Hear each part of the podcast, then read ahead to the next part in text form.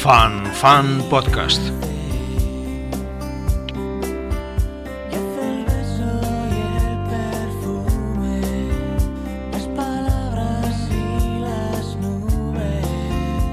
Tengo muchas ganas, pero eh, también un poco de vértigo, la verdad. Eh, eh, este año y medio que he estado casi sin hacer giras y sin, digamos, saborear lo que es el trajín de la carretera y de los aeropuertos y todo eso, hacen que te acomodes mucho, ¿no?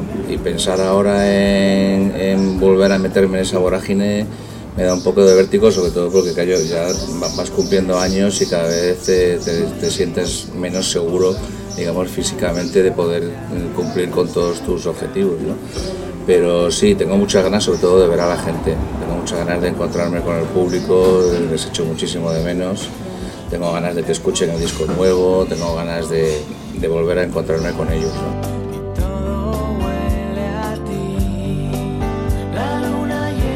durante todo este año, la verdad, no he parado de trabajar, porque yo eh, entré casi un poco en depresión cuando empezó todo el, todo el tema del confinamiento. Venía de, América, de, México, de hacer una gira de un éxito tremendo. tuvimos que volvernos y, y dejar conciertos colgados allí y llegar a España y ver todo el país congelado, en silencio, las calles vacías sumado al jet lag que tenía, que estuve, había estado un mes en México, eh, me dieron un bajón tremendo, ¿no? Y la, la manera que tuve de, de, quitármelo de encima fue como lo he hecho toda mi vida, que es trabajando, ¿no? Mi padre siempre me decía contra la depresión, ocupación, ¿no?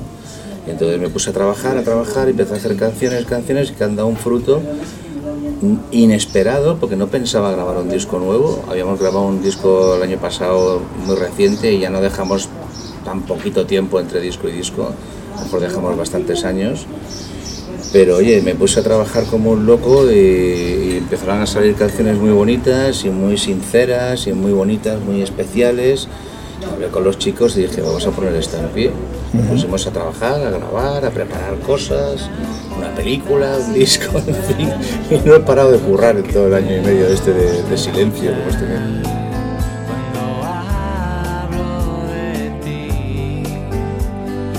Es muy importante transmitir a la gente un buen rollo siempre. Yo, yo lo he entendido con mi música así desde el principio, desde que era un chaval. Yo siempre decía a la gente que darle buen rollo, transmitirles que sean felices, ¿no? pero ahora más que nunca. O sea, entonces he hecho un disco de canciones eh, eh, muy diferentes entre ellas, ¿no? Todas con un baño y una personalidad de, hombres G que es inevitable en todo lo que hacemos, pero intentando transmitir a la gente esperanza y alegría y sentido del humor y amor y, buenos sentimientos siempre. ¿no? Yo creo que para, para, amargar a la gente ya hay otros. Los hombres G tenemos que, hacer disfrutar y hacer felices a nuestro público.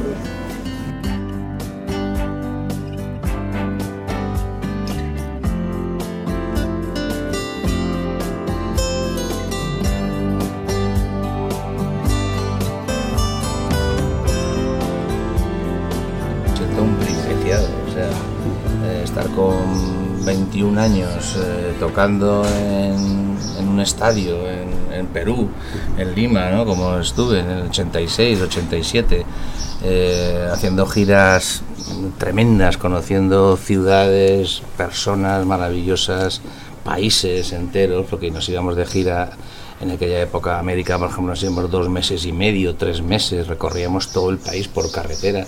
Tú sabes la cantidad de experiencias y de y de, y de maravillas que, la, que mi vida me, me, ha dado, ¿no? O sea, eh, yo al revés, me siento un, gran privilegiado, me da, me da incluso hasta vergüenza, ¿no? Haber tenido esta, esta vida tan maravillosa que he tenido, ¿no? No siento que me haya perdido nada en absoluto, al revés, he tenido acceso a muchas más cosas de las que hubiera tenido si hubiera vivido una vida más convencional, ¿no? Oye, ¿y, cómo, cómo, aprendiste mm, a gestionar? Eh, empezábamos hablando de tu cercanía, yo creo que es algo evidente para, para, para todo el que te, que te conoce, ¿no? Em, pero ¿cómo has aprendido a gestionar la fama, el éxito, el, todo va bien? Eh, sabes que eso psicológicamente no es, eh, no es fácil. Yo no sé si has tenido eh, gente alrededor que, que, siempre te ha bajado los pies a la tierra o que te ha ayudado a poner las cosas en perspectiva. Y, Claro, sobre todo mi padre. Mi padre fue una guía absolutamente para mí, mi gran referente en la vida. O sea, yo toda mi vida he querido ser como mi padre. De hecho, cuando, cuando era niño le acompañaba a todas partes, me llevaba a todos lados, me llevaba a los rodajes, me llevaba al boxeo, me llevaba al fútbol. Eh, mi padre me... He sentido mucho su compañía, su guía, sus consejos, ¿no? Pero ten en cuenta que mi padre al igual que yo, cuando era muy joven, o sea, cuando mi padre tenía 22, 23 años, hizo del rosa al amarillo, ¿sabes? Entonces, ahí ya le dieron un montón de premios, se convirtió en un director, como decía él, ¿no? Dice, yo era el Almodóvar de aquella época, ¿no? O sea, porque era un director muy joven, muy prometedor y todo el mundo lo adoraba. Y así hizo famoso siendo muy, muy joven mi padre. Entonces, yo e, ese rollo de ser famoso, ser no sé qué, es algo que no, eh, o sea, he vivido con mucha naturalidad. En mi casa venían eh, amigos de mi padre como eh, José Luis Col o, Tip, o venía Alfredo Landa, venían, venían actores que yo admiraba muchísimo en aquella época y para mí eran como si fueran de mi familia, Chumi Chúmez, Mingote, eran, eran sus amigos, ¿no? Y entonces yo ese rollo de que, se siente al ser famoso, pues no sé, lo, he vivido toda mi vida en casa con una naturalidad enorme. Estaba acostumbradísimo a que a mi padre le pidieran siempre autógrafos y no sé qué, y fotos, y le reconocieran, ¿no? Y entonces cuando me tocó a mí, eh, pues lo, viví de una manera muy sencilla, muy natural. Y luego mi padre mm, siempre me dijo que el éxito es algo temporal, siempre igual que el fracaso, ¿no? Entonces ninguna de las dos cosas te tiene que obsesionar nunca, ¿no? Y que siempre tuviera los, pies en la tierra, que tratara a la gente con, cariño, con educación, siempre, siempre. Y, bueno, yo hago absolutamente todo lo que él me decía, ¿no? quizá por eso eh, parezco tan cercano, porque mi padre lo era y mi padre me enseñó a ser, a ser buena persona con la gente, ¿no? ¿De él también eh, aprendiste y tomaste esa manera de ser hacia afuera, de lo que decías antes, de transmitir buen rollo, de intentar que la gente lo pase bien, de aportar cosas positivas? Claro, yo creo que es muy importante en la vida ser empático y, saber estar, lo que se decía antes, no hay que saber estar, entonces saber tratar a las personas en cada momento y saber cuándo estás con, con, eh, con, cierto tipo de personas y, con otro tipo de personas. Cuando estás tratando con gente eh, eh, más mm, supuestamente más importante o con gente más sencilla, ¿no? Y es siempre estar en tu sitio, ¿no? Mira, te puedo decir, por ejemplo, cuando murió mi padre, estaba en el entierro, vinieron un montón de artistas, amigos suyos, actores, directores de cine, periodistas y tal pero también estaban todos los pescadores de Lepe, todos los campesinos de Santa Olalla del Cala, donde teníamos, donde mi madre tiene una finca, que eran sus verdaderos amigos. Mi padre iba a Lepe, por ejemplo, y le amaban en el pueblo. de hecho, le hicieron hijo adoptivo del pueblo, tiene una plaza con su nombre pero por las calles todo el mundo le abrazaba, todo el mundo, él se quedaba con sus amigos, los pescadores en el, en el puerto del Terrón, a tomar gambas y unas cañas, y, él era feliz. Organizaba en mi casa fiestas flamencas, venían los pescadores a tocar la guitarra, y, él era un tío muy, muy, muy cercano a la gente más, más humilde, ¿no? Era lo que, la gente que le gustaba estar, ¿no? Eres cercano... Em, a pesar de que ahora mereces el tratamiento de excelentísimo señor. Sí, a nadie me lo dice. bueno, yo te lo recuerdo. sí, sí, sí. ¿Qué tal, ¿Qué tal te sentó esa medalla para Hombres G? Joder, fue absolutamente inesperada, te lo digo en serio, porque yo eh, siempre he tenido un poco resquemor con el tema de los premios. A nosotros nunca, casi nunca nos dan premios, ¿no? Debe ser que no, no molamos para recoger premios, ¿no? Y esto fue absolutamente inesperado. llamó el, me llamaron del ministerio y tal. yo pensaba que era una broma, te lo juro. Se lo dije al ministro, dije, ¿pero esto qué es? ¿El, Día de los Inocentes o qué, qué, coño es esto? No, hombre, por Dios, tal, vosotros merecéis este premio y tal. dije, bueno, pues joder, un honor que te cagas, la verdad. Eh, la, la, tengo en casa con un orgullo enorme Mm, nos la, nos la dio eh, el rey Felipe eh, y Leticia, o sea, un honor eh, acojonante, o sea, me, siento de verdad muy, muy agradecido. ¿no? Ten en cuenta que es el mayor premio que se le puede dar a un artista en España, que es que dice, en el mundo de la cultura, ¿no? Entonces, no sé, bueno, algo habremos hecho bien, ¿no? Eh, bueno, eh, canciones que seguramente también están en la vida eh, emocional del rey y la reina, ¿no? Sí, hombre, de la reina seguro, porque del, rey no he hablado tanto con él, pero de la reina seguro porque ha venido a conciertos y es fan declarada, le gusta mucho la música, la tía. Decías antes que no os han dado muchos premios, es verdad. ¿Por qué crees que es? Por, por yo creo que hay una hay un prejuicio, ¿no? Eh, de pensar que, eh, que, por ejemplo, la música que tiene muchos fans, la música que tiene mucho éxito entre la gente joven, eh, es algo como culturalmente de segunda fila, ¿no? Yo creo que es un error, garrafal. Yo no sé si coincide con tu impresión de la razón por la que no habéis tenido más reconocimientos, digamos, en forma de premio, aunque hayáis tenido el reconocimiento permanente del éxito entre, entre el público. Bueno, yo me di cuenta muy pronto de eso, de cómo funcionaba. Eh, cuando nosotros empezábamos, en el año 82, eh, tocábamos en Rocola y tocábamos en Marqui, y tocábamos en el jardín, en las, en sala, en las escuelas de caminos, donde tocaban todos los de la movida y todos estos, ¿no? Y de hecho a nuestros conciertos venían todos los críticos de la movida, venían los pegamoides, venían los Nicky, venían no sé qué, toda la gente de tal. Pero muchos de ellos siguen siendo amigos míos, ¿no? Pero te quiero decir, éramos como un grupo de culto, éramos también un grupo de la movida muy fresco, muy interesante, muy aberrante, porque teníamos unas letras aberrantes al principio, ¿no? Y, y molábamos mucho en ese pequeño círculo, ¿no? Pero cuando los hombres G empezaron a gustarle ya a, tu sobrina, ¿sabes? A la hija del portero, a, tu cuñada, eh, entonces ya eso, uf, eso no molaba tanto, ¿no? Para ser de la movida. Y quizá por eso a nosotros nos obvian un poco en el tema de la movida y estábamos ahí igual que ellos. Pero nosotros dimos el salto y acabamos con ese, con ese rollo, ¿no? Convertimos eh, eh, lo que era una cosita así muy underground, que no vendía discos, pero que molaba mucho eh, para hablar de ello en el rastro y tal, lo convertimos en una, industria.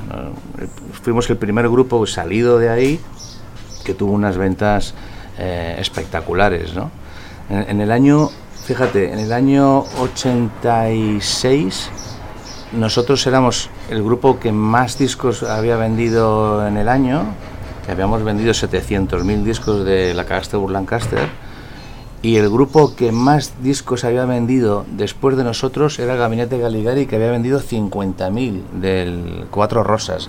O sea, había una diferencia abismal entre nosotros y lo que había sido la movida hasta ese momento, ¿no? Entonces eso, claro, nos convirtió en unos apestados y en unos eh, comerciales, pijos, no sé cuántos y de todo, ¿no? Pero bueno, mira... Eh, ¿Te molestan esas etiquetas? No, no, porque no consiguieron nada. no, no consiguieron hundirnos, ni, ni frenarnos, ni nada. Eh, es algo con lo que tienes que convivir. Si te expones en público, yo se lo digo a mi hijo a diario, si te expones al público, tienes que saber que una parte del público va a decir que eres cojonudo y otros que no le gustas tanto y eso vas a tener que que admitirlo, ¿no? Y entonces yo vivo con eso, o sea, no me preocupa nada, absolutamente, ¿no? Eh, eh, ni siquiera me preocupa que no nos hayan dado premios de estos que se dan entre ellos, ¿no? Eh, a nosotros nos han dado el mayor premio que se puede dar, que es el apoyo del público. 20 millones de discos vendidos, o sea, más de 4.500 conciertos giras por todo el mundo, películas, musicales. nosotros tenemos al público con nosotros, entonces eh, tenemos el mayor premio que se puede tener. y yo creo que seguís captando un público nuevo, ¿no? Porque me comentaba Julio cuando, antes de comenzar esta, esta, entrevista, que sus hijos son fans de... Exacto, ese es, ese es el gran premio. Ese no, es el gran no tenéis un público que ha ido envejeciendo con vosotros, claro, imagínate. sino que habéis ido renovando ese público. Bueno, yo contaba con ello, ¿eh? de todas maneras. Eh, te quiero decir, ¿por qué? Porque yo decía, bueno, ser Tú vas a ver a Paul McCartney y, un estadio no lo llenas de tíos de 65 años, o sea, no. Los estadios se llenan de gente de todas las edades, de todas las generaciones, pero claro, eso solo lo consigues si, si consigues ser muy perseverante y, trabajar muy duro y conseguir llegar a eso, ¿no? Nosotros han sido 40 años de trabajo constante, mm, con una ilusión eh, digamos, eh, siempre hasta arriba, siempre con ganas de hacer cosas. Y ahora pues el premio que tenemos es ver a los hijos de Julio en nuestros conciertos y a, niños pequeños que sabemos que dentro de cinco años van a estar ahí y dentro de diez también. Entonces, hemos, visto ese proceso eh, varias veces. Hemos visto en los 80 gente de nuestra edad, mucho más jóvenes que nosotros, de 15, 16, que ahora tienen 40, que tienen 45, que tienen hijos de 15, 16, que están ahí y que dentro de 10 años estarán ahí, ¿no? Y probablemente sus hijos, porque el que no estaré seré yo. ocurre, hay, hay generaciones como la mía, y le comentaba, le comentaba Alfredo, Alfredo me decía, bueno, tú eres seguidor de Hombres G y tal, y yo pensándolo luego digo, yo es que no es que soy seguidor de Hombres G, digo, yo es que soy familia de Hombres G, o sea, yo he crecido con ellos, es como mis primos mayores, o sea, estos primos mayores, un poco canallas que te han enseñado cosas y todo eso, pues así siento yo a los hombres G. Y estoy convencido que hay cantidad de gente de mi generación que le pasa. Bueno, yo te quería preguntar, David, empezáis ahora otra vez gira, otra vez a la carretera, otra vez juntos todos. La relación con el grupo, ¿qué sois? ¿Compañeros de trabajo? ¿Sois amigos? Eh, somos hermanos, somos como hermanos. Todo lo, todo lo hacemos por consenso Hombre, yo tengo un gran peso en las opiniones porque soy el que hace las canciones y el que, digamos, yo, yo me encargo, digamos, del tema artístico del grupo, ¿no? O sea, las canciones, y, pienso ideas para las portadas, me, me, gusta ocuparme de esas cosas porque es lo que se me da bien, ¿no? Luego Dani, por ejemplo, es el más el hombre de ver los contratos, hablar con productores, organizar un poco todo el tema ejecutivo, que es, muy bueno haciéndolo también porque porque Dani trabajó durante muchos años en Warner, en una compañía, y, en fin, conoce el, mundo. Y, luego Javi y Rafa pues están eh, siempre a, lo que hay que hacer, ¿no? Eh, aportar eh, musicalmente lo que tienen que hacer y, y trabajamos muy, muy unidos los cuatro. Hemos estado estos meses aquí encerrados en mi casa grabando el disco y me, sentía feliz estar con mis amigos de toda mi vida, ya todos cincuentones y ahí ilusionados preparando canciones, ¿no? Y, así funcionamos, si no, no, no habría otra manera. ¿eh? Yo te digo que si, si uno de ellos se va del grupo por lo que sea, nos, nos costaría continuar. Somos una familia y, lo entendemos así. No, no, seríamos los hombres G si faltara uno de nosotros. Oye, ¿y sigue siendo un, compositor rápido? Sí, sí, trabajo rápido y...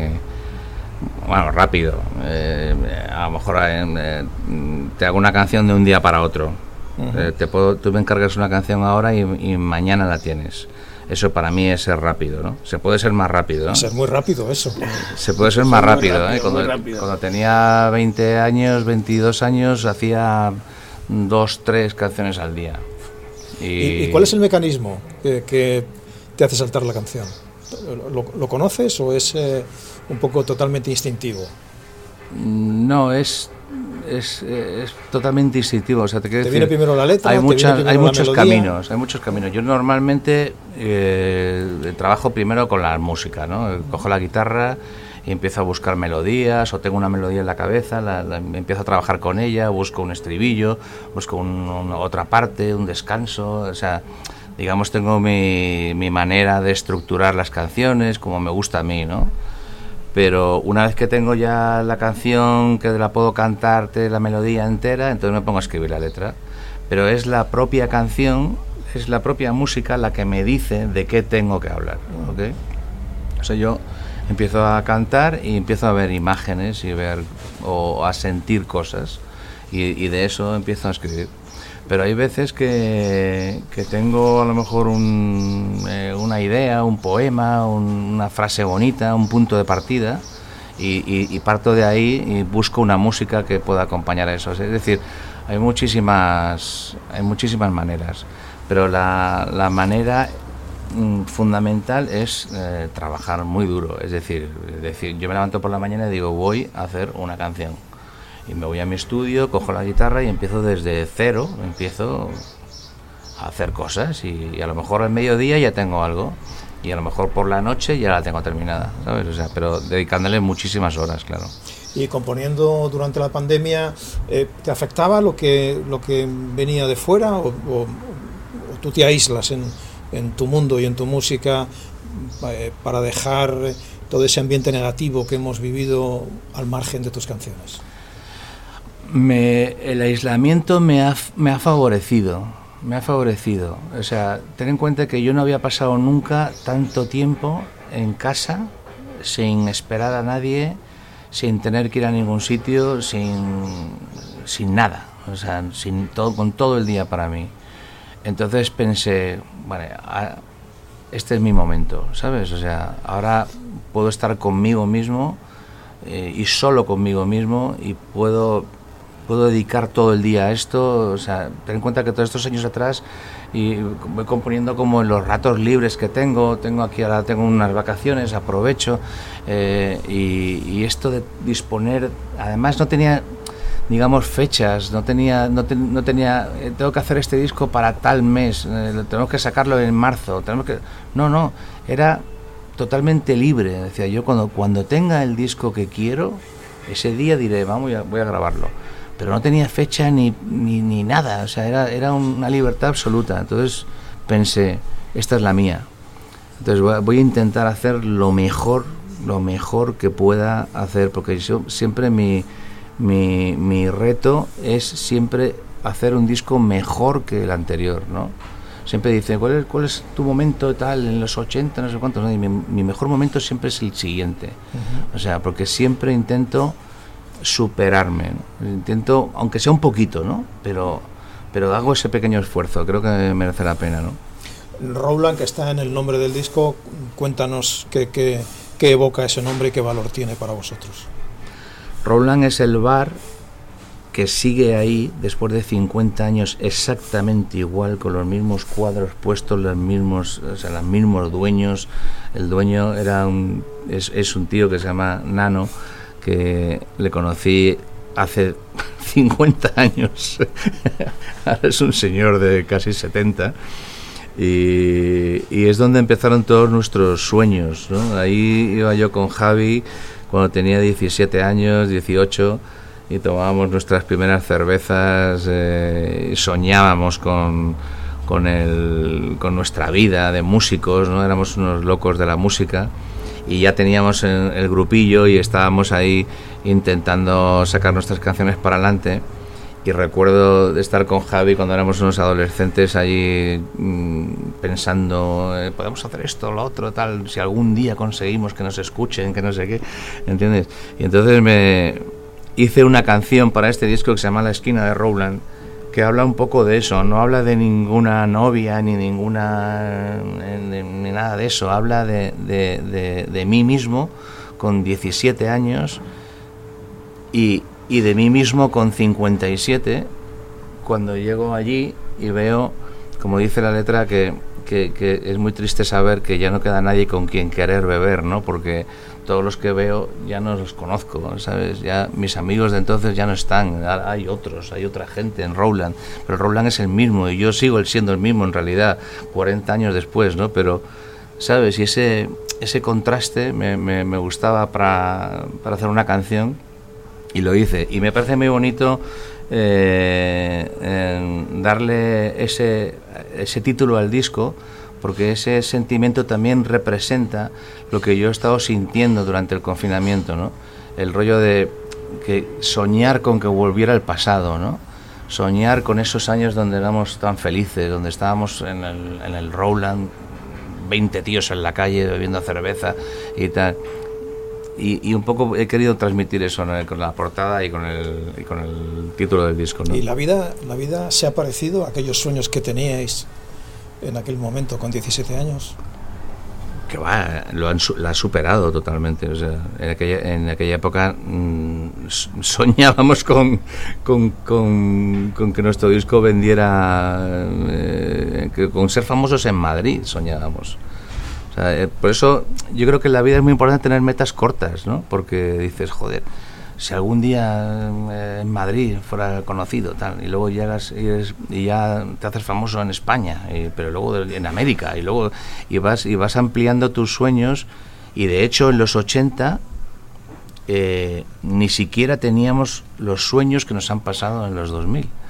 O sea, en los 80 jamás hubiéramos soñado con tocar en Hollywood Bowl, o con tocar en Radio City, o con tocar en México para 80.000 personas. O sea, nunca.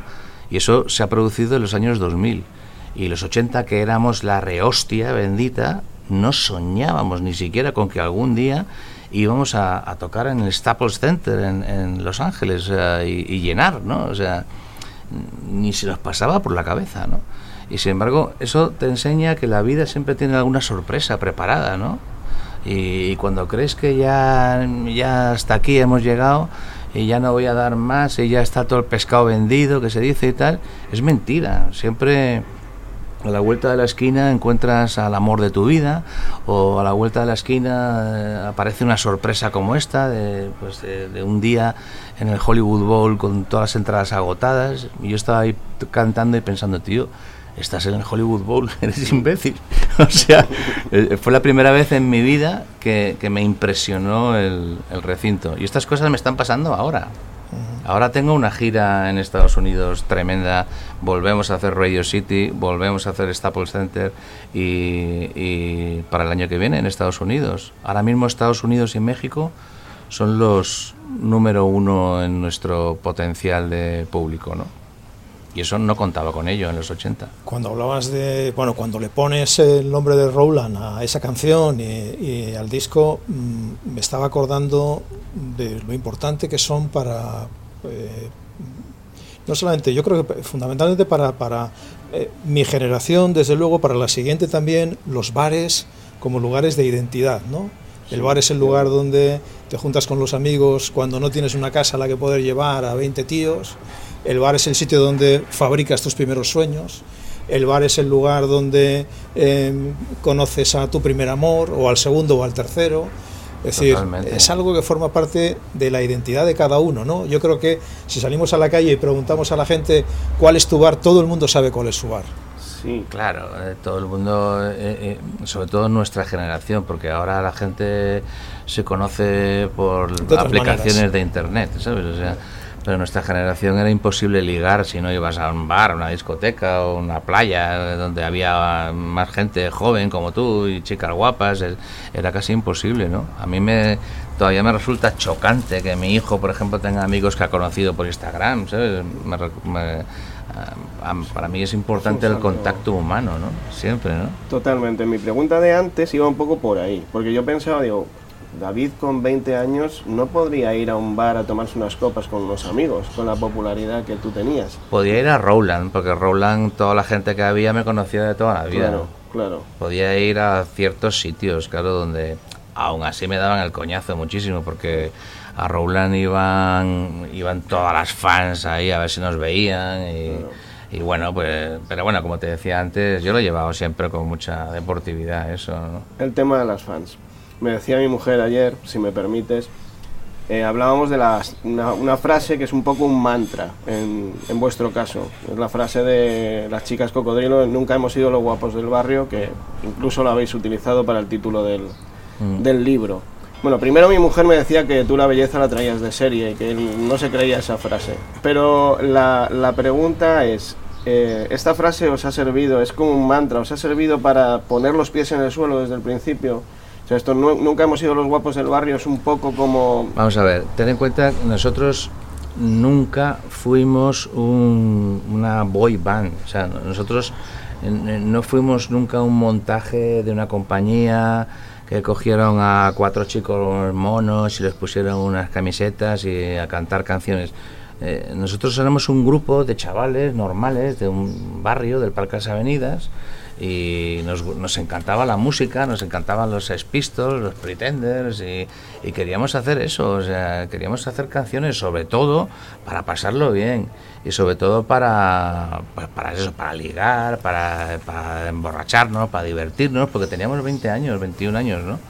Y entonces, de repente, nos convertimos en una especie de- de fenómeno sociológico con todas las niñas enamoradas y perdiendo la cabeza por nosotros. Y lo que te quiero decir que eso a nosotros nos, nos sorprendió muchísimo. ¿no?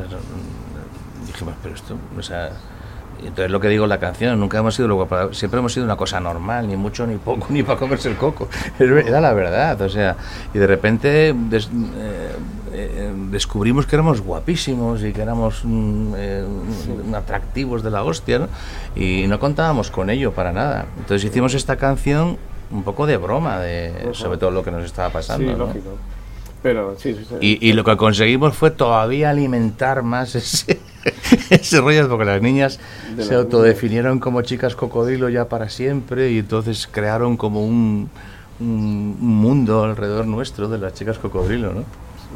Pero era una broma, ¿no? Lo, lo veo complicado de gestionar con esa edad. Tanta chica con alrededor, Que siempre... hombre, no es tan difícil. Lo que pasa es que, vamos a ver, si tú, si tú te haces famoso y te vuelves gilipollas es porque ya lo eras antes, ¿sabes? Lo que pasa es que, claro, eh, eh, eh, lo que pasa es que al hacerte famoso todo el mundo se da cuenta de que eres gilipollas, ¿entiendes? Antes no, no- nadie lo sabía, ¿no? Pero yo creo que con inteligencia, sentido común y empatía, como te decía antes, eh, puedes mantener los pies en la tierra y puedes tomártelo, sobre todo con sentido del humor. Nosotros, no- nosotros nos reíamos de todo lo que nos pasaba, ¿no? Entonces, nunca, eso nos permitió no, no endiosarnos o, o que la vanidad no hiciera demasiada mella en nosotros, ¿no? Por supuesto que algo hace, ¿no? Porque a lo mejor yo no me di cuenta, pero la gente que está a mi alrededor me dice, tío, eh, baja un poquito, tal. Y tal. Yo he tenido siempre la suerte de tener una familia que me ha mantenido un poquito así. Pero, pero de verdad, eh, no tiene por qué tampoco volarte la cabeza. Tienes que tomártelo con sentido del humor, pensar que esto es así, que ya pasará, que ya bajará, que ya sube, que baja, ¿sabes? Y, y vivir con eso. A mí me dijo un día Serrat, ¿no? que es inteligentísimo, ¿no? Eh, dice, mira tío, dice, la, vida de un artista, de un artista bueno como eres tú, me dijo, pobre, eh, dice, es un diente de sierra. O sea, tú subes, bajas, subes, bajas. Y decía José Manuel, decía, eh, yo Manuel decía, si, hay gente que no sube nunca. Otros que suben una vez y bajan y no vuelven a subir. Pero los buenos, buenos suben, bajan, suben, bajan. Y es así. Nadie puede mantenerse toda la vida ahí arriba, toda la vida, pero sí tienes, sí puedes intentar que te inviten a jugar esa par- esta partida de póker, ¿ok? Lo, lo importante es sentarte en la mesa, ¿ok? Y que te den cartas. Y puedes tener una buena mano o, o no. Eh, puedes ganar esta, esta ronda o, y la siguiente no. Pero si tú estás sentado ahí jugando, eso es lo más importante. Oye, eh, ¿has tenido canciones tuyas que, en las que quizá no creías demasiado y han tenido un gran éxito y, y viceversa? Claro. ¿Cuáles? Su- Sufre Mamón, por ejemplo. Sufre Mamón es una canción que yo no. o sea, yo la hice eh, para vengarme de mi ex que me había dejado y se había ido con un niño pijo que tenía un jersey amarillo y la hostia, y un Ford Fiesta blanco. O sea, todo lo que cuenta es verdad. Pero yo la hice porque íbamos a tocar en Rocola este sábado y hoy martes me dijeron que iba a venir al concierto con el novio y tal. Y entonces escribí la canción para cantarla y joderles, ¿no? Esas eran mis motivaciones en aquella época, ¿no? Para hacer canciones. Y luego de repente pues la tocábamos y la tocábamos en los conciertos y ya notaba yo que la gente decía, ¡eh, pica, pica, pica, pica! Y, digo, coño, a esta le gusta, ¿no? Y yo, no sabía que la canción tenía ese potencial.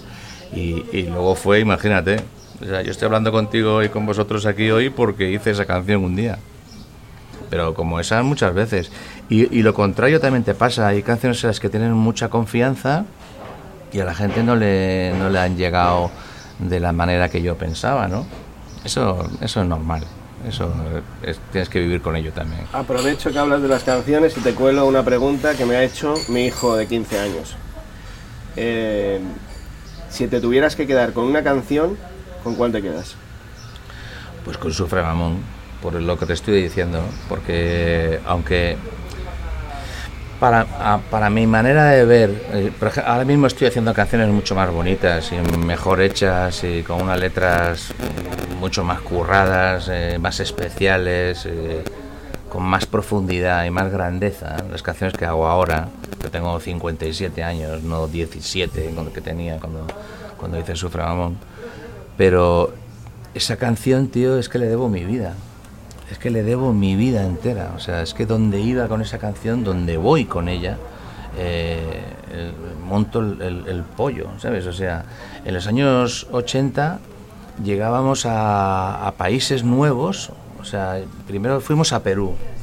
Perú era el país, o sea, había perdido la cabeza con los hombres G. O sea, tocábamos en el Estadio Nacional de Lima con 50.000 personas, dos días seguidos, todas las entradas agotadas. La gente moría por los hombres G, era absurdo. De ahí nos fuimos a Venezuela. ¡Oh! Llegaba Sufre Mamón, ¡oh! arrasaba. Íbamos a México, no nos conocía ni Dios. Oye, ¿tú cómo te llamas? ¿Y qué instrumento tocas? Yo soy David, toco el bajo, tal, no sé qué. A, la- a las 10 días, Sufre Mamón era la hostia, ¿sabes? Había, había, o sea, era como un reguero de pólvora, donde soltabas la canción, se te abrían las puertas de países enteros, ¿no? Entonces, joder, todavía hoy la tengo que tocar la última del show, porque no me, no me dejarían irme a mi casa sin cantar Sufre Mamón le debo toda mi vida. Luego ha habido canciones que, que han, digamos que Sufre Mamón fue la chispa que encendió la hoguera, digamos, y luego ha habido muy buenos palos de encina, ¿no? Para esa hoguera, como han sido voy a pasármelo bien, te quiero, lo noto, no sé qué, un par de palabras, si no te tengo a ti, o sea, Indiana, visité nuestro bar, Martín, un marcapasos, ha habido muchas canciones que han podido alimentar esa hoguera siempre y, est- y estar siempre encendido el fuego, ¿no? Pero esa canción fue la que hizo paz, ¿sabes? Mira, genial. Oye, como persona, como creador, ¿qué te queda por hacer? No lo sé, tío. ¿Tienes algo pendiente? ¿Tienes algo que tú dices, bueno, pues eh, esto lo he ido dejando para más adelante? Sí, tengo pendiente dirigir una película. Me gustaría dirigir películas, pero lo veo un poco difícil porque es que no.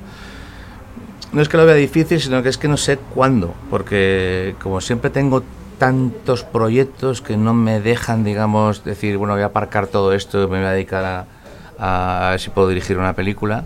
Tendría que ser que los hombres G decidieran parar durante un tiempo, un año por lo menos de descanso, pero eso no se produce nunca. Nosotros llevamos la última vez que descansamos, que dijimos este año lo dejamos en blanco, fue en 2006. Ahí, ahí ese año descansamos, no hicimos gira, estuvimos preparando cosas, pero, pero tranquilos, ¿no? Y a partir del 2007 para adelante no hemos parado nunca de hacer giras y conciertos y sin parar. Entonces, no sé, cuando esto ¿Y parece tú- que tú- tú no tiene que techo, no- ¿Y tú crees que eso no va a parar? es que no tiene pinta.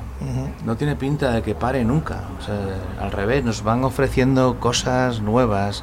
Ahora estamos preparando una película, un musical. Eh, estoy con la banda sonora hasta aquí, que me- hasta aquí sobre todo de discutir con unos y con otros, porque es todo reuniones y aparte del trabajo de estudio, ¿no? Pero te quiero decir, siempre me están, eh, siempre surgen cosas, siempre hay algo, un proyecto, siempre hay una ilusión, ¿no? Entonces, como de ilusiones se vive en realidad, pues eh, vivimos de todas esas ilusiones y vamos intentando poner nuestros sueños en pie, ¿no? Y eso no para nunca. Es un es algo que no cesa, ¿no? No sabemos nunca cuándo cuándo será el momento de, decir se acabó, ¿no? Cuando nos pongamos malos o algo, ¿no?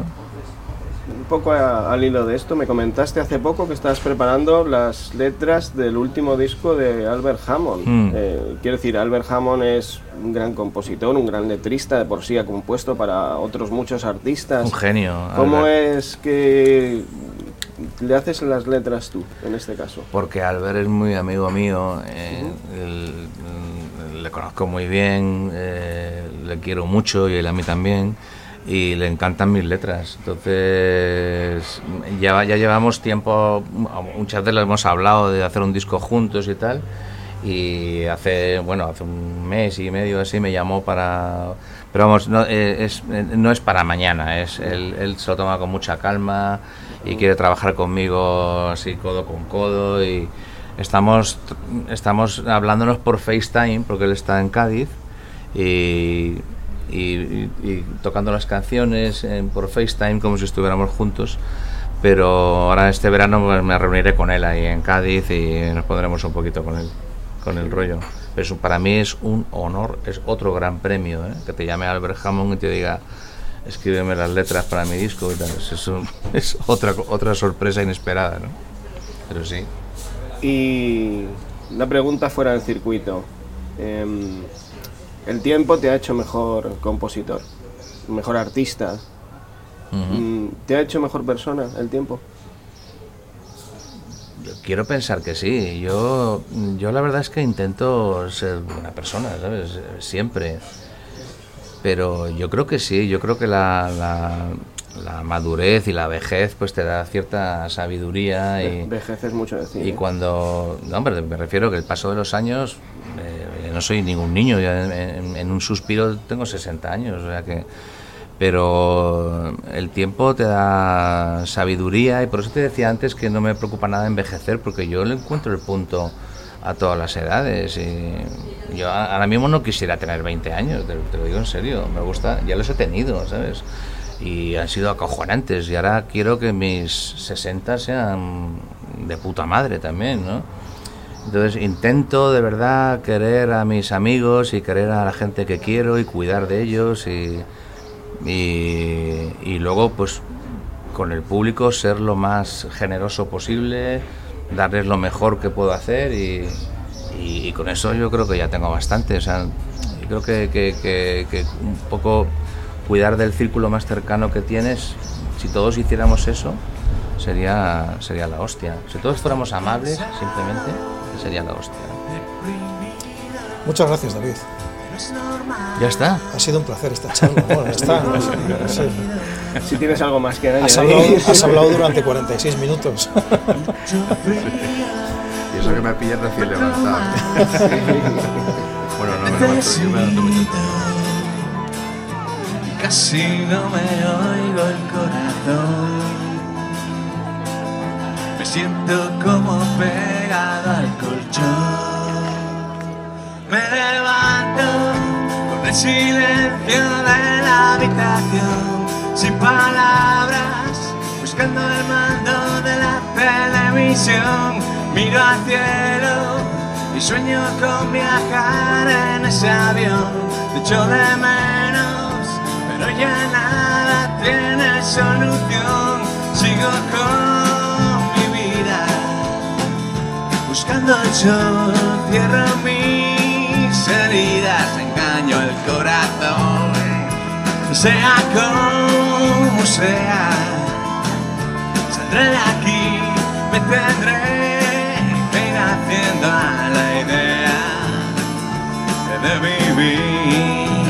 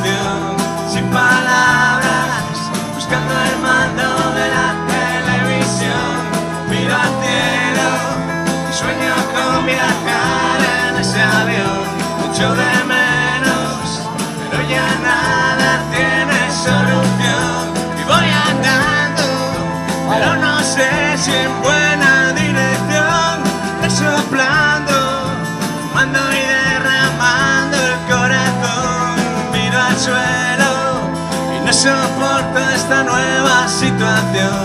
Te echo de menos, pero ya nada tiene solución.